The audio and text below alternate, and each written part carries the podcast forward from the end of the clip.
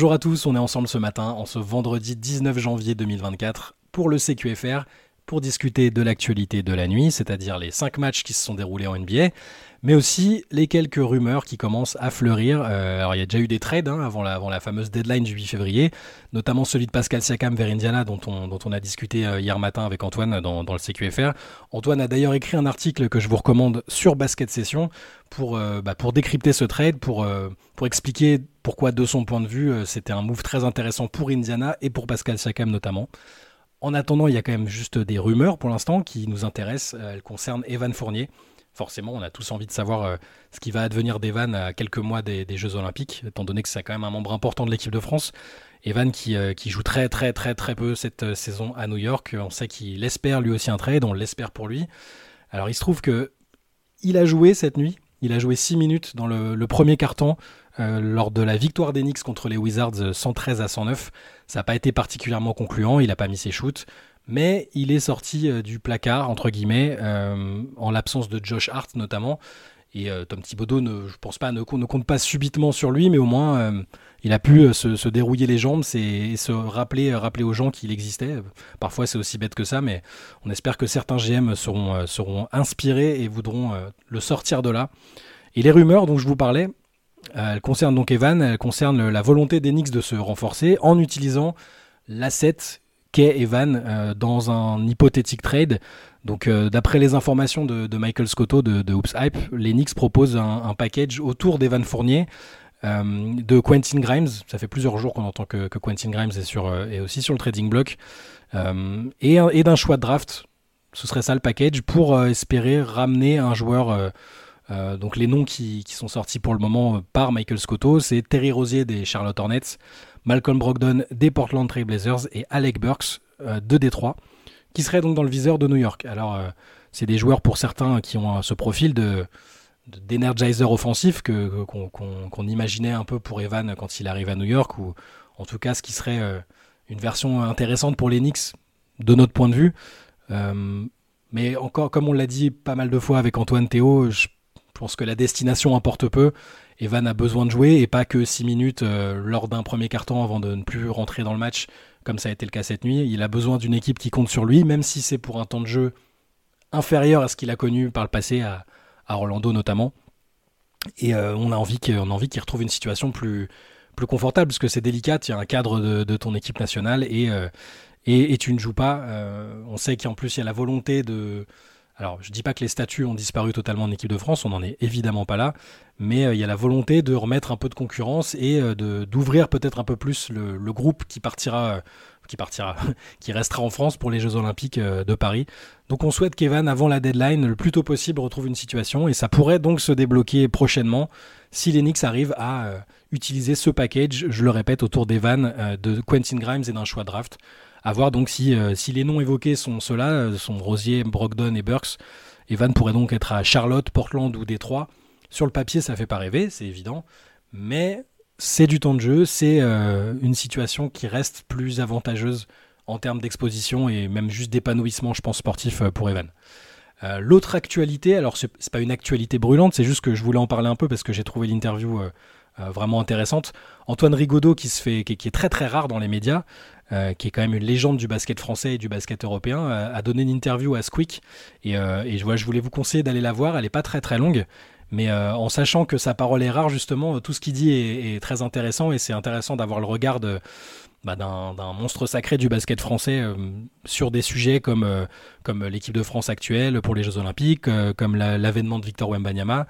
Il évoque aussi des souvenirs de sa carrière, son passage éclair et forcément pas très réussi en NBA, mais aussi des, bah, toute l'aventure qu'il a eue avec, avec Bologne qui est, bah, magnifique. Hein. Si, vous suivez le basket depuis, euh, peu, je vous invite à, lire, euh, on a déjà écrit dans les MOOC sur Antoine Rigaudot, mais à lire euh, bah, des, des, des, choses sur lui, à aller regarder des matchs de l'époque, c'était un joueur phénoménal.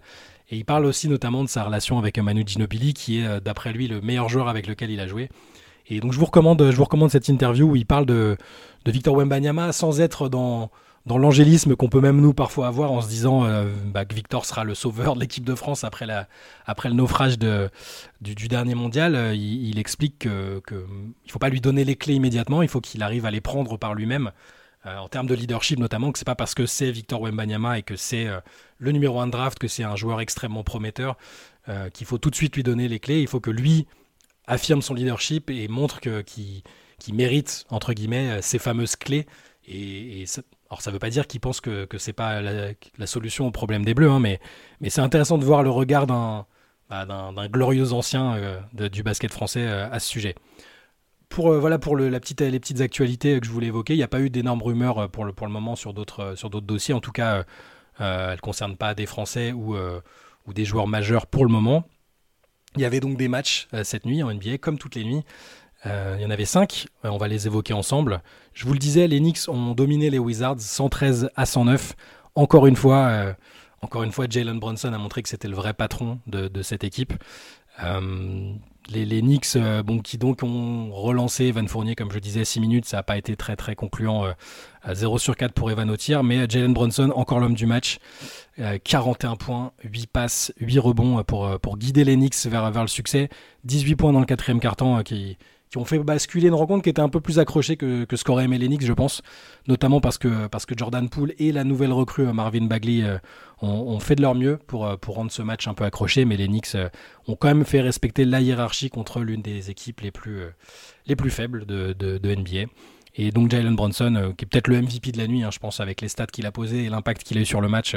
41 points, 8 passes, 8 rebonds, c'est voilà, assez énorme. Euh, on peut ensuite parler peut-être euh, de la victoire des Minnesota Timberwolves à nouveau qui, euh, tiennent bon en tête de, la conférence Ouest. Eux aussi ont eu un match un peu compliqué, plus compliqué je pense que, ce qu'ils espéraient aussi. Alors c'était contre Memphis, Memphis qui malgré les blessures en pagaille, les absences avaient réussi à accrocher, et à battre les Warriors il y a quelques jours. là, alors là, ils sont pas allés aussi loin que ça, mais ils ont quand même posé des problèmes à Minnesota. Il a fallu un quatrième carton assez, euh, costaud de la part des Wolves. Euh, ils, ont, fini à 37-17 dans le quatrième carton.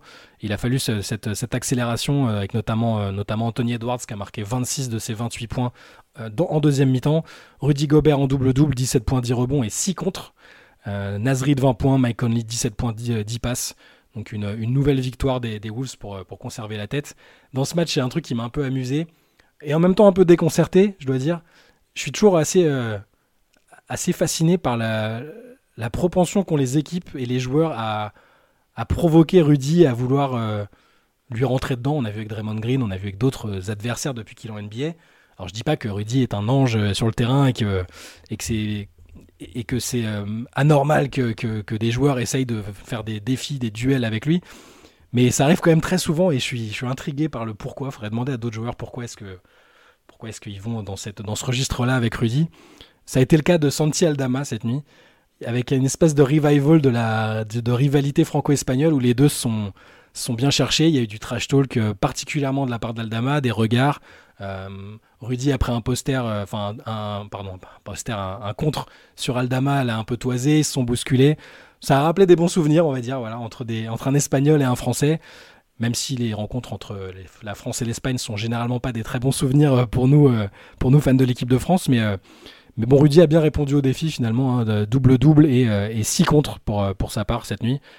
dans ce match, il y a aussi eu l'une des actions de la nuit, peut-être l'action la plus marquante de la nuit, où, Anthony Edwards a, réussi un dunk en, se passant lui-même la balle contre la planche en partant d'assez loin. Hein. Il n'était pas, pas sous le panier, il n'a pas fait rebondir le ballon contre la planche pour dunker. Il était assez loin, il était dans une situation dont il pensait pas pouvoir se, se dépêtrer et il a réussi cette action euh, qui me rappelle toujours Tracy McGrady lors, de, lors du All-Star Game dont l'année m'échappe. Euh, Antoine est meilleur que moi sur les années, mais, mais qui m'avait pas mal marqué quand j'étais ado.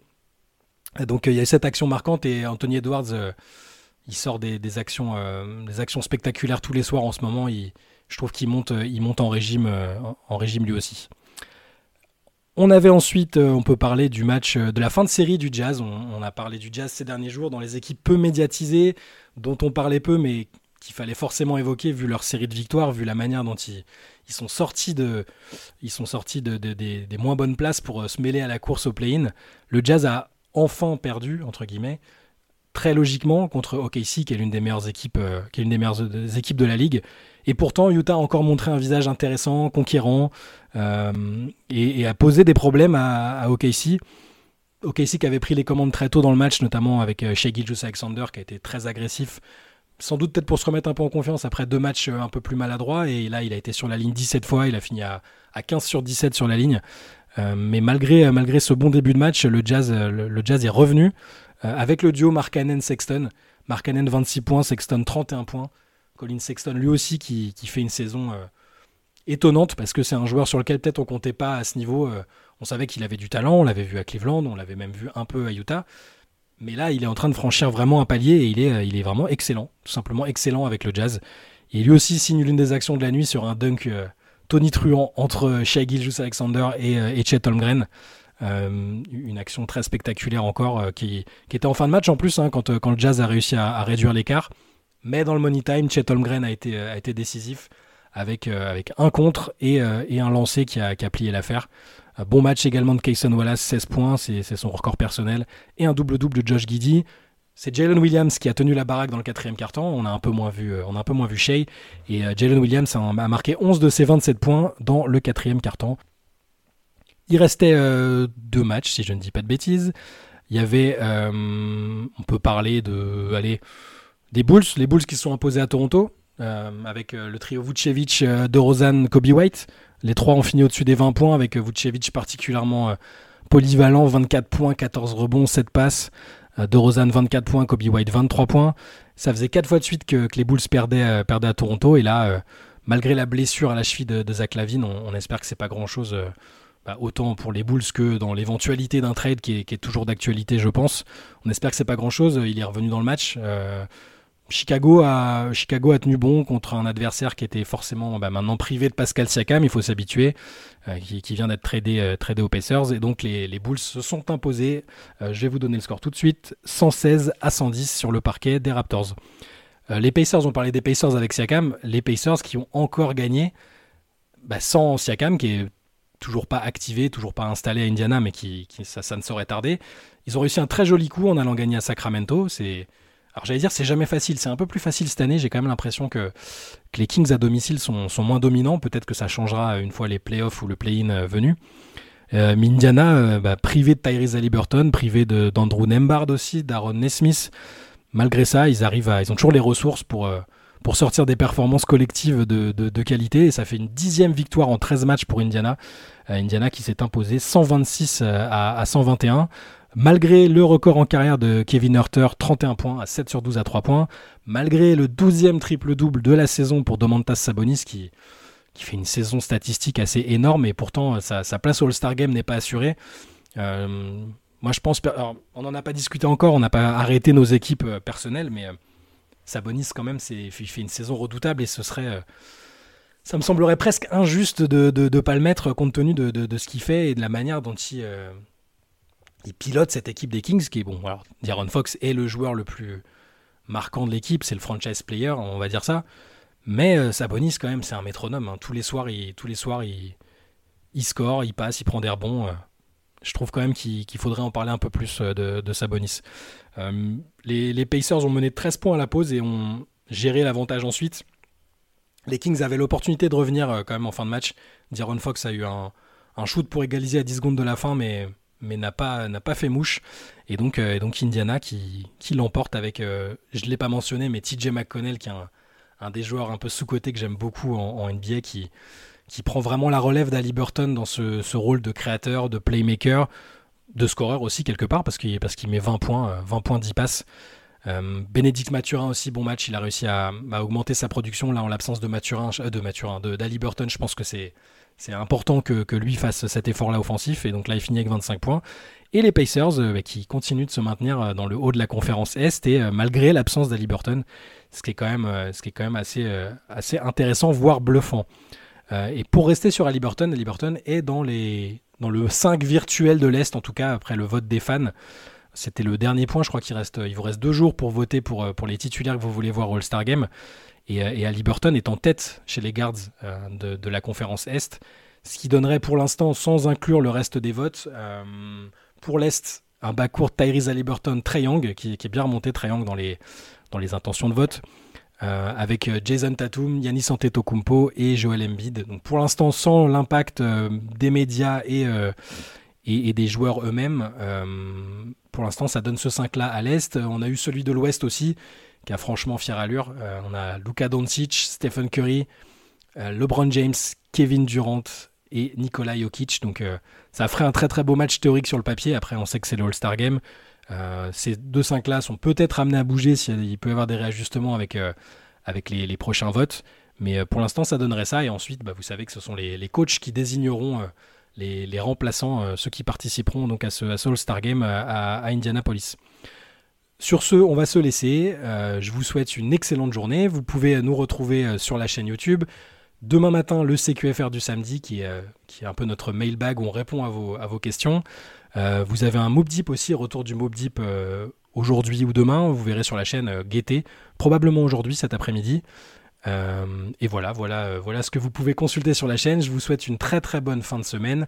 On se retrouve donc demain matin pour le CQFR et sinon lundi euh, pour un, pour un nouveau CQFR le matin avec cette fois Antoine.